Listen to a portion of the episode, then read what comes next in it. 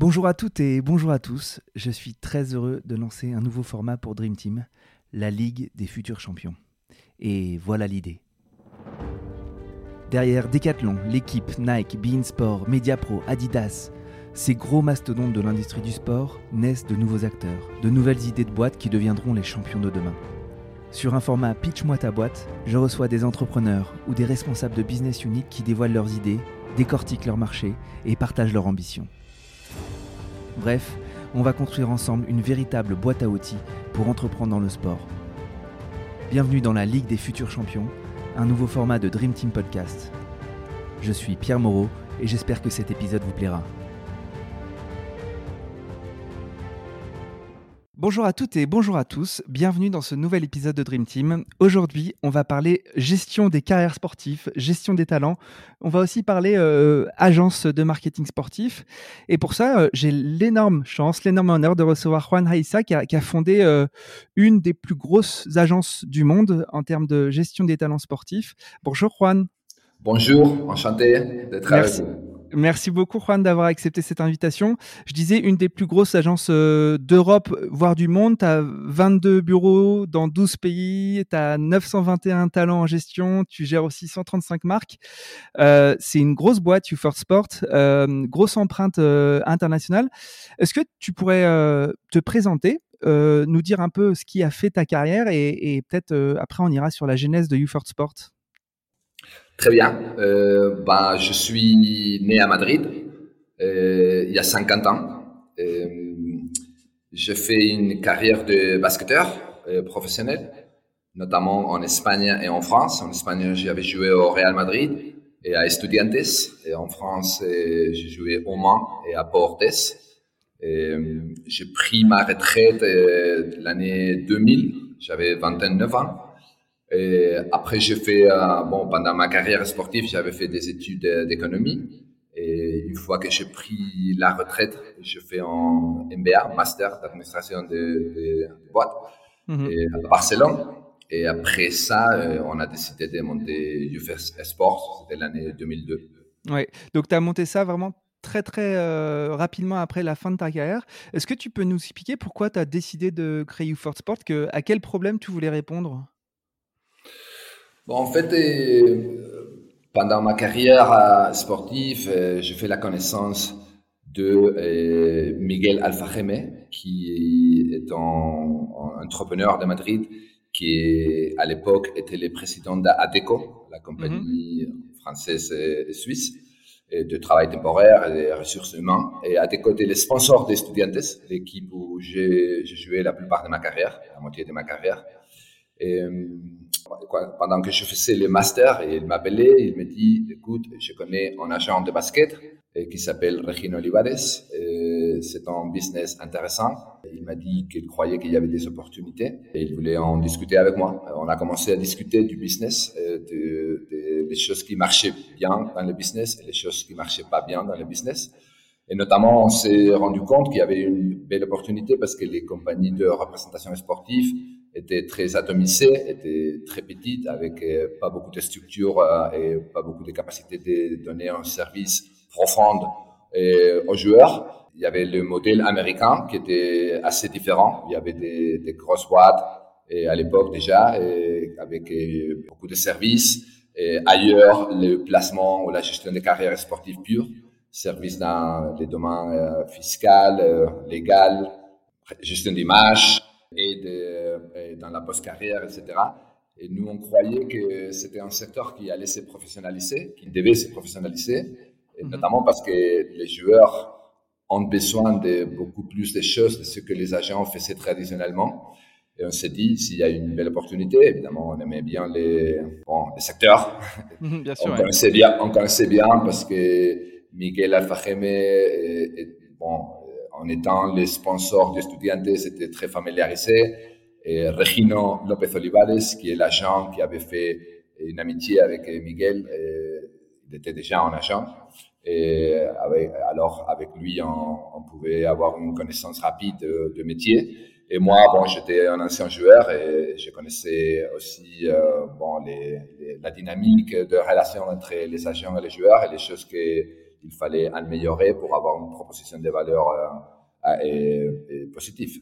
Mmh Donc ça, c'est il y a un peu, plus, un peu plus de 18 ans où vous vous lancez avec en effet une analyse du marché, un marché très atomisé, pas forcément beaucoup de services apportés aux carrières. Aujourd'hui, je, faisais juste un tout petit point sur, sur les, les, les, talents que tu as en gestion. tu as beaucoup de joueurs de NBA, tu as beaucoup de joueurs internationaux de football. La liste est assez impressionnante.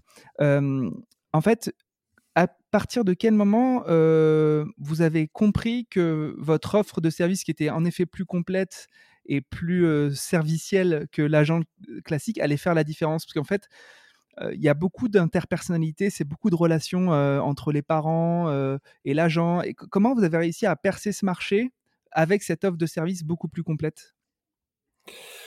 En fait, on a fait un gros investissement au début alors qu'on n'avait pas de clients en fait, sauf le, portefeuille qui apportait Regino. Regino, il avait en 20 ans de joueurs, 25 joueurs, et la majorité des joueurs américains qui, des joueurs de basket qui jouaient en, Europe. Mais ce qu'on a fait, c'est d'embaucher des gens euh, pour euh, faire le métier d'agent et embaucher des gens pour faire euh, services que l'agent avait besoin euh, de, prêter aux joueurs. Alors, euh, depuis le début, on s'est dit, il faut avoir cet investissement, il faut avoir une grosse capacité de service, il faut être très international parce que, évidemment, les joueurs opèrent à niveau international et on ne peut pas gérer une carrière si on n'a pas la capacité d'exposer les joueurs à des différents marchés, différentes équipes. Et alors, pendant les deux, trois premières années, c'était plutôt d'investissement sans beaucoup de clients et sans beaucoup de revenus et de chiffres d'affaires. mais on avait cette volonté d'être très patient et de développer une structure d'un côté qui avait une grosse capacité de service, de notre côté qui était très international et finalement qui était basé sur les gens, sur des gens qui voulaient travailler à long terme dans le métier des agents sportifs, c'est très volatile, si tu veux. Il y a des agents qui entrent, qui n'ont pas de succès, ou, qui ont beaucoup de succès et qui sortent. Et, mais, nous, on croyait qu'il fallait du long terme avec les gens et on a mis beaucoup de temps à développer une structure qui, qui faisait que les agents soient à l'aise, soient confortables, qui se sentent protégés, qui se sentent euh, formés et qui, ont un sens d'entrepreneurship. De, et des pertenances. Et pendant les trois, deux, trois, même quatre premières années, c'était plutôt d'investissement, de, de, euh, monter les building blocks euh, pour le futur. Et, et, en fait, toi, tu arrives comme une, une, plateforme support avec, pour tous ces agents qui, qui viennent un peu s'affilier avec You First Sports. C'était quoi un peu le, la, la, la, modalité de partenariat avec euh, les agents que vous avez recrutés au tout début? Bon, je dois dire que la majorité de nos agents ont commencé à être agents avec nous. Parce que quand on a cherché le marché euh, pour voir euh, quel, d'abord euh, les choix des, des, agents, quel est l'agent qui peut appartenir à notre structure, qui partage une culture avec nous. On ne trouvait pas beaucoup d'agents qu'on aimait beaucoup. il y avait des bons agents, évidemment, mais, mais, mais, pas forcément des agents qui cadraient avec notre culture. Alors on s'est dit, bon, on peut développer les agents. On a, on a embauché des gens bah, comme moi-même. Moi, je suis devenu agent, mais j'étais joueur. On a, on a assez des anciens joueurs qui ont devenu des agents, des anciens entraîneurs, des, des gens qui travaillaient dans des clubs, qui travaillaient comme journalistes. Et, pour nous, c'était important de, pouvoir, euh, euh comment dire, euh, modeler les agents avec une syntonie avec notre culture. Hmm. Après, et, on nous avons aussi embauché, des agents qui, étaient déjà actifs. Euh, notre proposition a été toujours euh, leur donner une très forte structure de service, de façon qu'ils puissent avoir un une compromis plus fort avec les clients. Et aussi de leur donner une structure de, de compensation très transparente L'agent connaît en tout moment quel, quel est la chiffre d'affaires et quelle est la partie qui, qui finalement vers un salaire ou vers une commission, bonus lui appartient.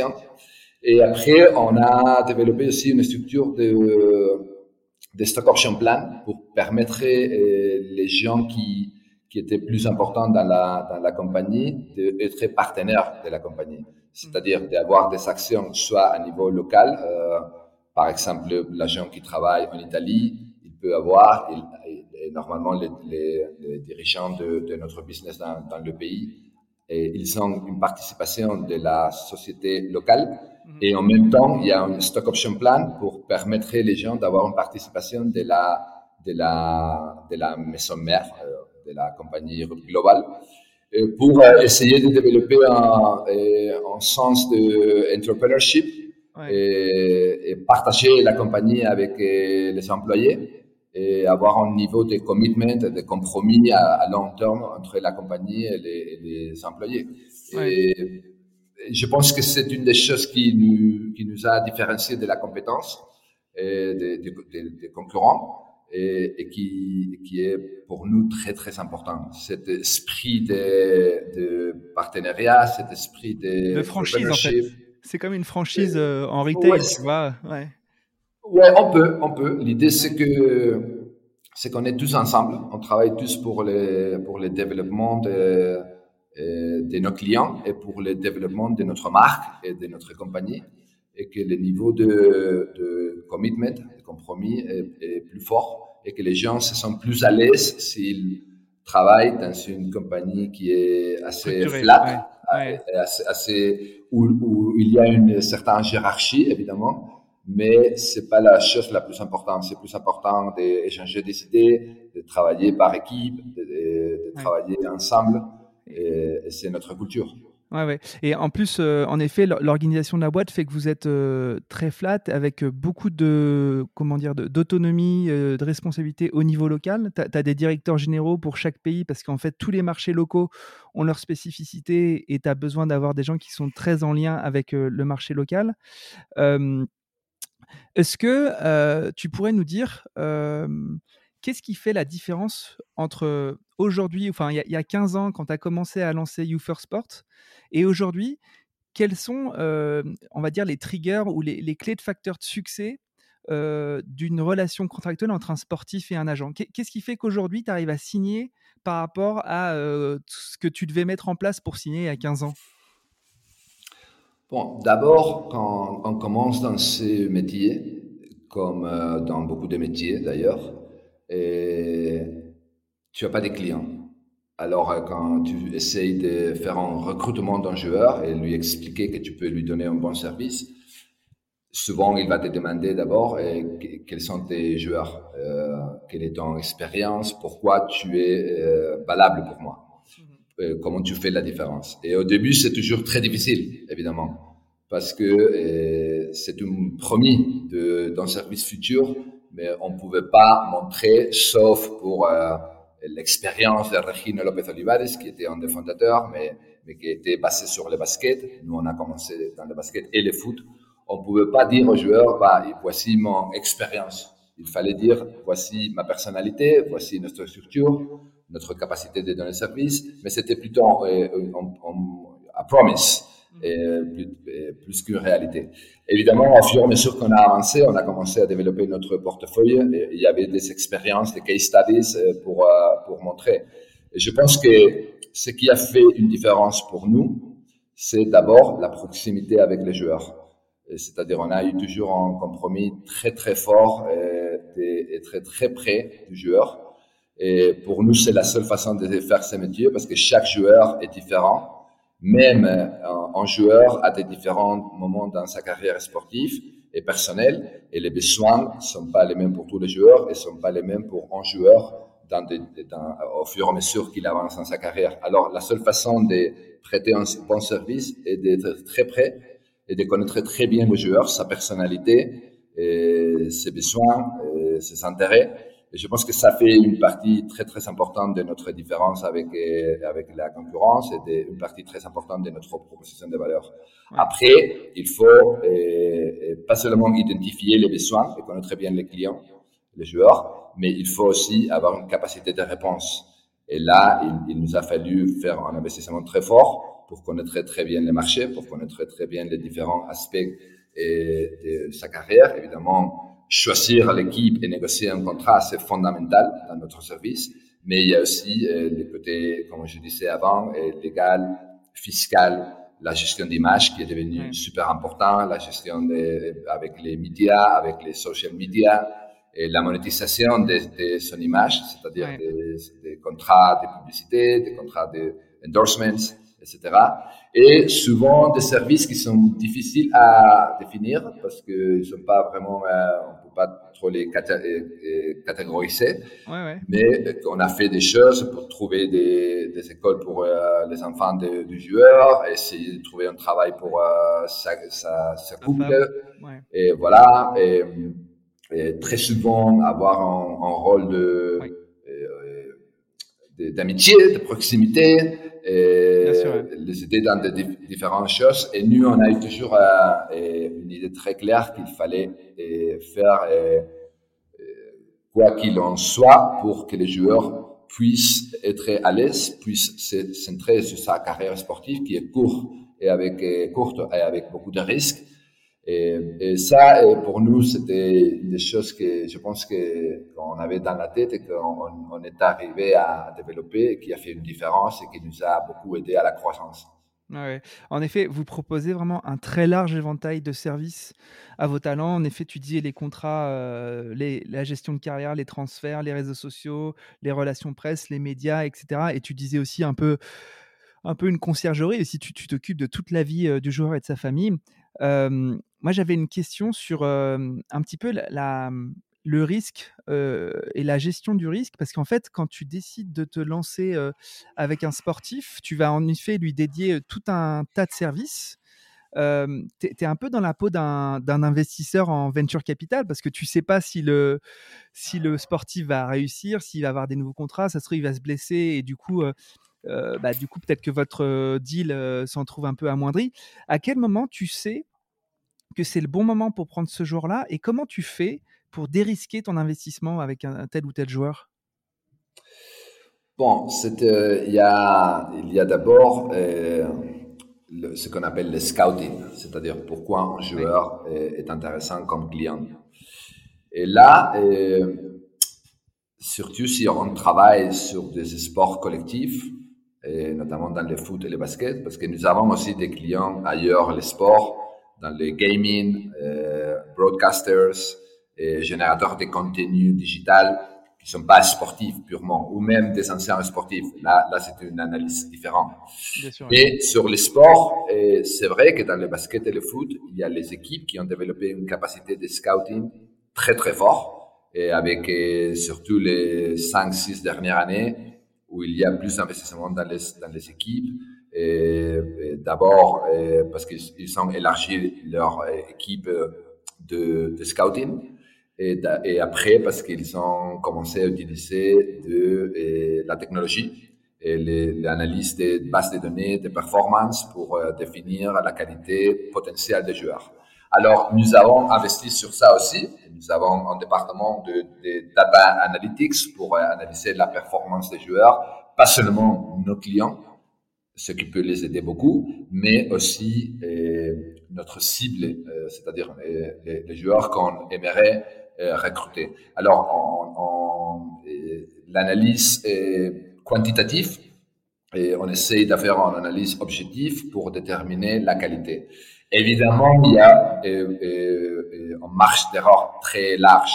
Et il y a aussi une analyse qui n'est pas tout à fait quantitative, mais qui c'est plutôt qualitative nous avons euh, euh, des experts à l'intérieur pour euh, analyser les talents et, essayer de faire une, détermination du potentiel. Pour nous, c'est très important, mais c'est clair qu'il y a beaucoup de risques. Et il y a, c'est-à-dire, il y a beaucoup de joueurs qu'on croit qui, qui, vont être très, très forts et finalement, bon, soit pour, parce qu'on a le joueur a eu du mal euh, côté psychologue, soit parce qu'il a eu du mal euh, euh, physiquement, soit parce que bon, il n'était pas vraiment si fort. Ben, il y a une marge d'erreur importante. Et, c'est vrai que nous avons une masse critique qui nous permet bon, comme tu, tu disais, bah, comme dans le venture capital, il y a une, il y a, quand tu as une diversification, évidemment, tu réduis les risques. Et après, c'est clair que des fois, on, bon, le joueur n'a pas le développement qu'on croyait, mais nous avons un compromis avec les joueurs. Et, évidemment, on, on, continue à lui prêter des services. Et, mais, mais c'est une partie de la nature de notre business, c'est qu'il y a effectivement ce risque. Après, il y, a, il, y a, il y a le risque aussi de perdre un client. Des fois, les clients et les joueurs s'est développé d'une façon très, très positive, mais à un moment donné, il, il, il prend la décision de changer d'agence, ce qui est très, très naturel, qui arrive très souvent. Nous avons fait beaucoup d'efforts, évidemment, pour réduire ce risque. Et comment bon, avec des choses que j'ai déjà mentionnées, la, proximité, la qualité du service, l'excellence, et, essayer de ne pas donner le joueur des excuses pour dire, bon, je dois trouver des solutions ailleurs. Mmh on va revenir un peu sur la, partie data, analyse de données, qui toi te permet d'identifier les bons joueurs, mais peut-être aussi, on va voir comment elle peut permettre d'identifier les, les, contrats que tu dois négocier avec les clubs, etc. Mais je voulais revenir un petit peu sur ces joueurs-là qui parfois partent de chez toi, mais parfois je suppose aussi que tu arrives à en chasser et en amener vers chez toi. Qu'est-ce qui fait la différence entre les, grands agents qu'on connaît, là, les, les, Lino Raiola ou les Jorge Mendes, et vous? Est-ce que c'est parce que eux, ils arrivent à, à leverager beaucoup plus les deals et à, faire, à faire en sorte que les athlètes gagnent beaucoup plus d'argent Enfin, comment, ils, comment eux, ils sortent du lot par rapport à d'autres? Enfin, voilà, comment, comment, comment ça se structure un peu cette, cette, cette profession?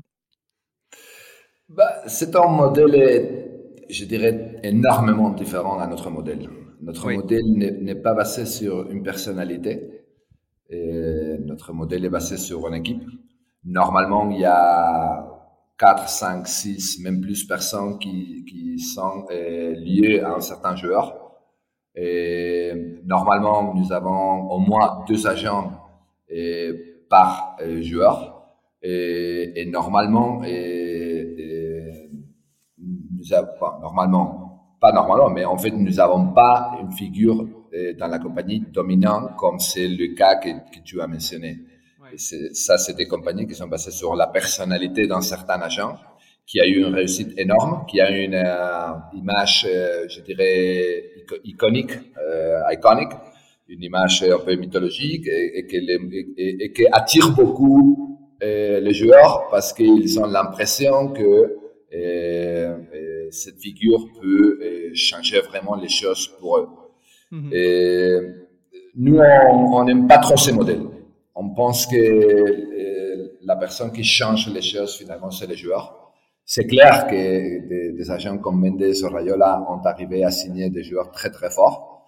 Et, ce qui fait leur boulot après, à mon avis, plus facile parce que c'est des joueurs qui sont toujours plus faciles à gérer. Mm. Et, mais, mais comme je disais, nous, nous pensons que notre modèle est plus soutenable à long terme on ne doit pas dépendre d'un agent, et on est une équipe. Et nous sommes pas très, nous on n'aime pas trop les protagonistes euh, médiatiques. On pense que c'est pour les clubs et les joueurs, pas pour nous. On a une certaine présence dans les médias des fois, mais, mais on, on, est assez low profile dans ces côtés-là.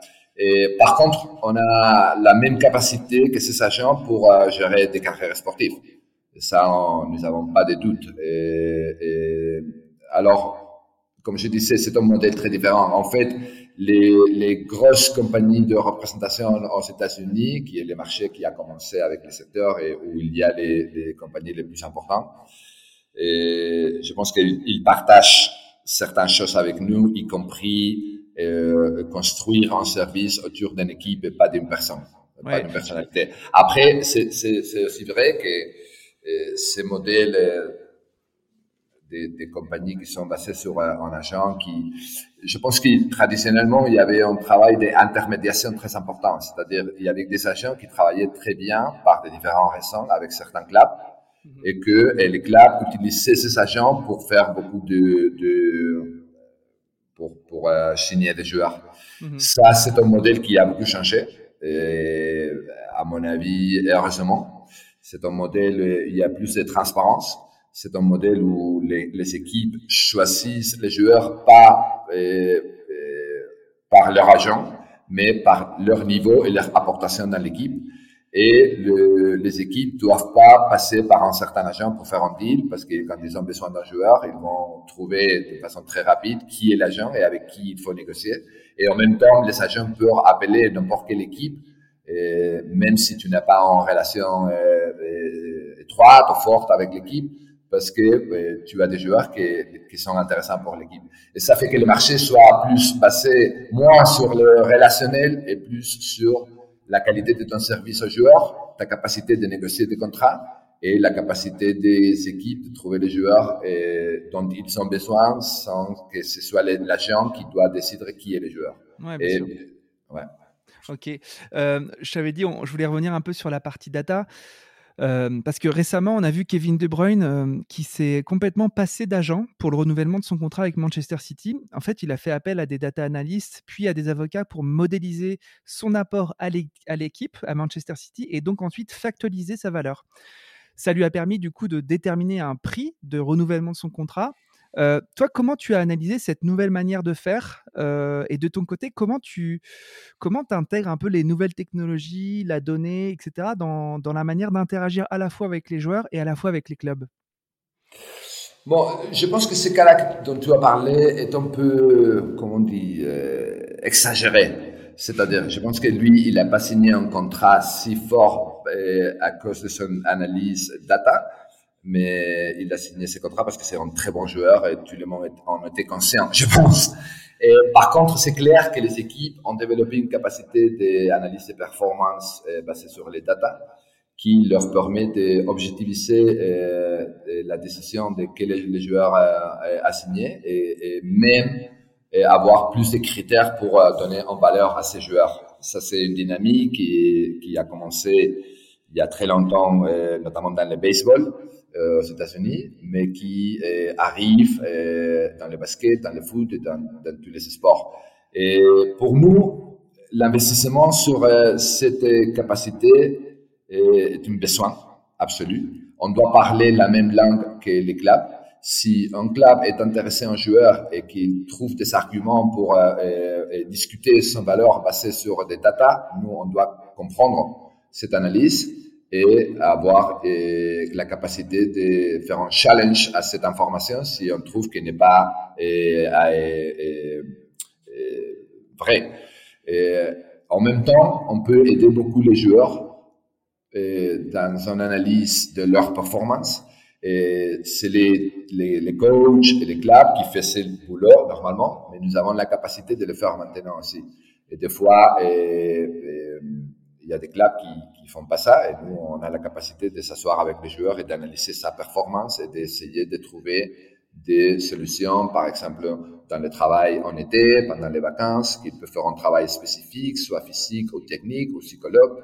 Et nous avons, et je pense que la responsabilité de, contribuer à ces aspects-là. Finalement, mais comme, comme on le disait avant, et je pense que c'est aussi important pour analyser la performance et de joueurs qu'on cible, des joueurs qu'on on fait le scouting, mhm. et aussi pour analyser la performance de nos agents. Il y a des agents qui ont une capacité de choisir les talents de façon euh, plus effective ou d'aider le développement d'un joueur de façon plus effective. Et on doit comprendre pourquoi, comment ils font ça et, pour, comment les autres qui sont pas si forts dans ces aspects peuvent apprendre pour améliorer. Et je pense que l'analyse des data, c'est très important euh, dans, dans ces côtés-là. Ok. Alors, je, je, vais poser la question du coup euh, suivante, c'était euh, votre modèle économique, il repose sur euh, une commission sur les contrats sportifs, contrats d'endorsement, de marketing que vous proposez à vos clients qui sont les talents. Et est-ce que vous avez aussi un fee qui est peut-être éventuellement pris sur le salaire du joueur pour, bah, pour, pour tous les services que vous apportez day to day quoi? Ça se passe comment un peu votre modèle de rémunération? Non, normalement, je dirais, euh, dans le 99% des cas, nous avons une commission sur les salaires des joueurs et une commission sur les contrats de sponsoring que les joueurs signent avec nous. D'accord. nous n'avons pas de fees spécifiques pour des différents services. C'est-à-dire, on a un contrat d'exclusivité avec les joueurs qui capture euh, la commission qu'on a euh, accordée et, c'est le prix pour tous nos services. Mmh d'accord.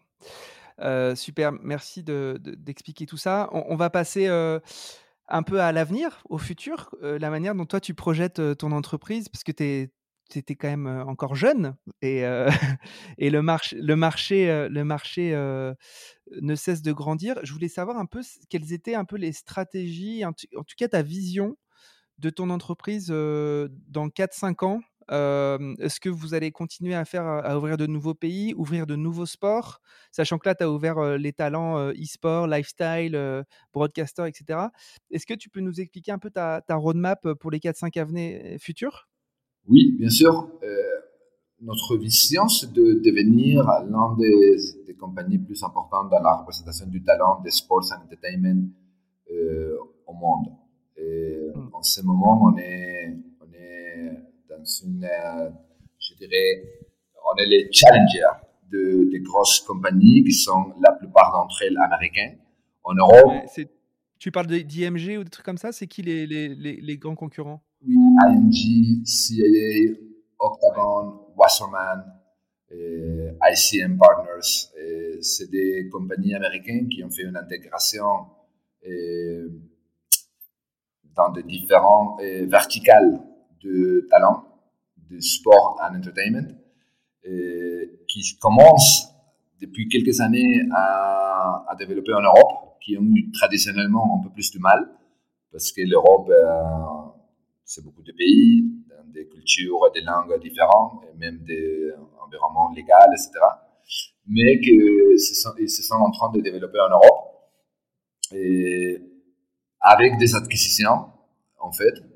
Et, notre idée, c'est, bon, nous, on est une compagnie européenne, on est présent aux États-Unis, mais on veut euh, occuper cet espace d'une compagnie spécialisée sur les talents sportifs et d'entertainment avec une base principale en Europe, avec un développement fort en Europe, mais qui peut aussi occuper un espace aux États-Unis. alors, on s'est donné un plan stratégique il y a presque deux ans, où les, les idées, c'est de développer fortement dans le foot. il n'y a, pas une agence de foot qui soit vraiment bien structurée et, dans plusieurs pays. Nous avons développé des, notre business de foot en Espagne et au Mexique traditionnellement. Et les trois, deux dernières années, on a, on a développé des, branches en, France, en Italie au Brésil. Et en ce moment, on cible deux, trois et, d'autres pays. Alors, le foot, c'est un axe de croissance très important pour nous. Le basket, évidemment, aussi. Et après, on, on s'est mis à développer d'autres verticales, euh, comme j'avais dit avant, dans le gaming, dans la génération de contenus pour euh, des plateformes digitales. Et, on parle avec euh, possibles cibles pour faire des acquisitions dans, les, dans la musique, dans le acting et mm-hmm. dans certains sports américains, notamment dans le baseball et le hockey. ok. Oui. Alors, l'idée, c'est de devenir un des top 5 euh, compagnies euh, de représentation, talent, euh, sports and entertainment du monde. Ça, c'est la, la, vision. Et nous avons... Sachant que vous êtes déjà dans le top 20. Pardon? Vous êtes déjà dans le top 20, déjà. Oui, mais, mais on croit qu'on peut, on peut beaucoup améliorer. Parce qu'en fait, il y a, notamment en Europe, il y a, une, comme je disais avant, une atomisation très forte. Et nous avons un modèle qui intègre très bien les agents. Et ils se sentent à l'aise. Et maintenant, on peut beaucoup aider des agents d'une taille moyenne pour euh, devenir euh, plus importants. On peut leur donner mm. une méthodologie, on peut leur donner une structure de services, on peut leur donner un portefeuille de joueurs international. Et, ça nous permet d'avoir une proposition très forte à, à certains agents. Et il n'est pas facile parce que, comme je disais avant, on n'en a pas beaucoup dont on partage la culture. Mais, mais quand on arrive à trouver quelqu'un qui, qui, qui, a un modèle, une personnalité, une, capacité de travail, un compromis avec les joueurs, les clients forts, on, on, peut leur aider beaucoup. Et, en même temps, dans notre division de sports marketing, euh, on se développe beaucoup aussi euh, avec une euh, sophistication plus grande dans l'activation de sponsorships entre les right holders et, les marques. On n'en a pas beaucoup parlé de la, partie agence aussi du Force parce qu'en effet, tu as, une activité d'agence en sponsorship, en événementiel, en négociation de droits, etc. Donc vous avez aussi cette, cette activité qui est très forte chez vous. Oui, exactement. On l'a développé euh, depuis 2006. Euh, euh, au début en Espagne, mais maintenant on fait ça en, Espagne, en Italie, en France, au Mexique, au Chili et, en Chine. Alors, comme, tu, comme tu l'as dit, c'est un service pour les marques, pour aider les marques à améliorer leurs services, leurs produits, capacité de vendre, les attributs de sa marque vers le sport and entertainment, y compris un service de consulting, un service de médiation, de négociation, euh, de sponsorship et notamment un service d'activation pour euh, qu'une fois que la marque est présente dans un certain territoire sportif, qu'ils puissent euh, obtenir le, résultat plus positif dans ces relations. Mmh, ok super. Est-ce que, est que toi, tu, tu, pourrais me dire, au-delà de ton ambition et ta stratégie d'entreprise, comment tu vois la place du sport dans les médias dans, les années à venir? En fait, on parle toujours du sport comme étant un marché croissant qui est, qui est en croissance depuis beaucoup, beaucoup, beaucoup de temps. Mais est-ce que tu pourrais nous dire un peu qu'est-ce qu'il y a dans ta boule de cristal? Quand, quand, tu regardes ta boule de cristal, tu vois quoi dans les années à venir pour le, pour le monde du sport? Ben, je, suis toujours très méfiant de prédictions, surtout des Par contre, il y, a, il y a certaines choses qu'on peut voir déjà. D'abord, c'est les contenus sportifs, et notamment les contenus live, c'est le roi. Euh, c'est-à-dire euh, la valeur des, des, contenus euh, sportifs a augmenté à chaque année. et je pense que ça va continuer.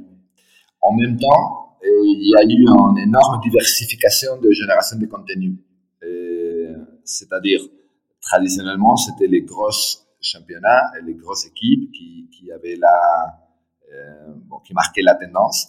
Maintenant, c'est vrai qu'il y a une capacité de générer contenu euh, n'importe où et une capacité de distribuer ces contenus sur euh, l'Internet pour n'importe quelle organisation.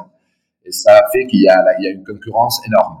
En même temps, les talents, euh, avant, nécessitaient, avaient besoin d'une organisation pour montrer euh, son contenu. C'est-à-dire, un joueur jouait un, match et c'était le, broadcasting du match qui, marquait son participation dans les contenus. Mais maintenant, les talents deviennent générateurs de contenu par lui-même, ce qui est une opportunité et en même temps, comme je disais, une diversification des sources de contenu. Et là, il y a des opportunités, il y a des challenges pour euh, certains sports. Euh, par exemple, pour le basket, je pense que ça a été une chose difficile à gérer. Le basket occupé un espace euh, dans les contenus télévisifs, dans, les médias en général, que maintenant on doit partager avec beaucoup d'autres. Et, et, ça, je pense que, que a fait mal au basket et que le basket doit trouver une façon de faire son contenu plus attirant, plus diversifié, plus moderne, qui peut euh, être intéressant pour les, fans traditionnels du basket, et, mais aussi pour les jeunes qui consomment et, euh, en général le contenu, notamment le sport, de façon très différente. C'est là où il y a des opportunités, il y a des challenges. J'ai parlé du basket, mais, mais c'est valable pour d'autres sports. Je pense que les, mes enfants, par exemple, ils consomment euh, sport, mais d'une façon très, très différente. Très multimédia. Euh, normalement, ils vont pas regarder un match comme je faisais, eh ben, deux heures assis devant la télé. Maintenant, ils, ils, coupent, ils sont plusieurs devices. Ils, sont capables de voir un match, mais en même temps participer dans un chat ou, regarder un canal de Twitch où il y a quelqu'un qui, qui fait le commentaire du match, où ils sont plus attirés aux highlights qu'au match complet.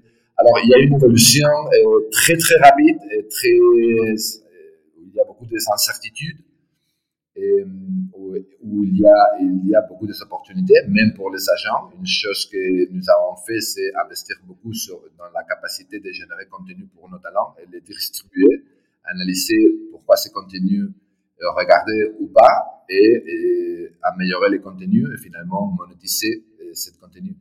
Alors, il y a des opportunités, mais on a besoin d'investissement, on a besoin de, de, trial and error. Il faut prouver des choses, essayer des choses, après voir qu'est-ce que ça marche et, que ça marche pas. Mais, mais c'est un, c'est un secteur super dynamique et je pense que ça fait, ça fait qu'il soit très amusant aussi. Ok, super. Euh, dernière question. Euh, est-ce qu'il y a une actualité dans l'écosystème sport qui a particulièrement attiré ton attention récemment et pourquoi et, je ne parle pas du fait que Sergio Ramos n'ait pas pu prolonger avec le Real Madrid, mais est-ce qu'il y, a une actualité de, l'écosystème qui, a attiré ton attention? Je ne suis pas sûr d'avoir compris. Pardon. En fait, non, non, il n'y a pas de souci. en fait, je voulais savoir si dans l'actualité de l'écosystème sport, euh, peut-être qu'il y a eu des opérations ou des rachats ou des mouvements euh, business qui ont attiré ton attention. Ah. Euh, et je voulais savoir s'il y en a déjà et pourquoi ils sont attirés ton attention? Peut-être que c'est genre le, le, le, projet de Super League, c'est peut-être que c'est le fonds d'investissement CVC qui investit massivement dans le sport, je ne sais pas. Une actualité un peu de ce type-là. D'accord. Bon, je dirais qu'il y a une dynamique qui n'est pas exclusive du sport d'ailleurs, mais qu'on voit dans le sport c'est une dynamique de, comme on dit en anglais, the winner takes it all. C'est-à-dire, il y a une consolidation dans certains euh, euh, noyaux. Euh, par exemple, le, le lancement euh, failli d'une Super League suit cette dynamique. C'est-à-dire des grosses équipes qui peuvent attirer beaucoup d'attention, que peuvent attirer les ressources euh, économiques et, qui fait que les, équipes moyennes, les équipes petites euh, peuvent avoir du mal. C'est une dynamique qui est partagée, par exemple, euh, à mon avis, dans l'NBA, où, il y, a, cette dynamique dans certains joueurs qui attirent le budget des clubs, qui attirent l'attention médiatique. Et, et, aussi dans notre secteur d'agence sportive, il y a une consolidation où, il y a plusieurs compagnies qui essaient d'avoir une masse critique et que euh, pour vers un modèle où il y aura des, 5, 6, 7 agences très grosses et après beaucoup d'agences très petites. Et c'est une dynamique qui a des, choses positives et des choses négatives, mais qui est là et, qui bon, attire beaucoup mon, mon attention, mon intérêt. D'un côté, euh, parce qu'on est, on est mis dans une euh, bataille avec d'autres agences euh, importantes, et d'un autre côté, parce que l'environnement où on, opère, euh, les équipes, les championnats, les joueurs, suivent cette dynamique et, qui présentent certaines difficultés, certaines opportunités. Ok. super. J'ai en fait une dernière question qui est un peu un, un piège. c'est est-ce que tu pourrais me citer un, deux ou trois professionnels, patrons, patronnes de boîtes que tu aimerais bien euh, entendre dans un format comme celui qu'on vient de faire, dans une interview de podcast comme, ce qu'on vient de faire? Mais tu as, le droit, de sécher et de ne pas me répondre. non, et on, m'avait posé cette question l'autre jour en fait, et je vais reprendre de la même façon. Normalement, les, les histoires qu'on écoute, c'est des histoires de gens qui ont eu une certaine réussite. Ouais. C'est intéressant, mais, mais souvent les histoires sont un peu construites a posteriori. Tout à fait. Et pour moi, c'est toujours intéressant d'écouter les, les, les, comment on dit, les échecs. Oui, les échecs, ouais. Ouais, parce que c'est là où je pense qu'on on apprend mieux. Et, et, normalement, dans nos échecs, il y a plus de transparence dans, dans les raisons pour les échecs. Qu'est-ce qui s'est passé? Non? Mhm. Dans la réussite, euh, on a une tendance à, à construire les histoires euh, une fois qu'on a réussi. J'aime bien les histoires d'échecs. D'accord. Mais le problème, c'est que les histoires d'échecs sont moins connues. oui. Alors, voilà. Bah, écoute, euh, j'essaierai de trouver des gens qui ont échoué, mais je t'assure qu'il y en a beaucoup qui ont échoué et, c'est parce qu'ils ont échoué qu'ils ont réussi par ailleurs.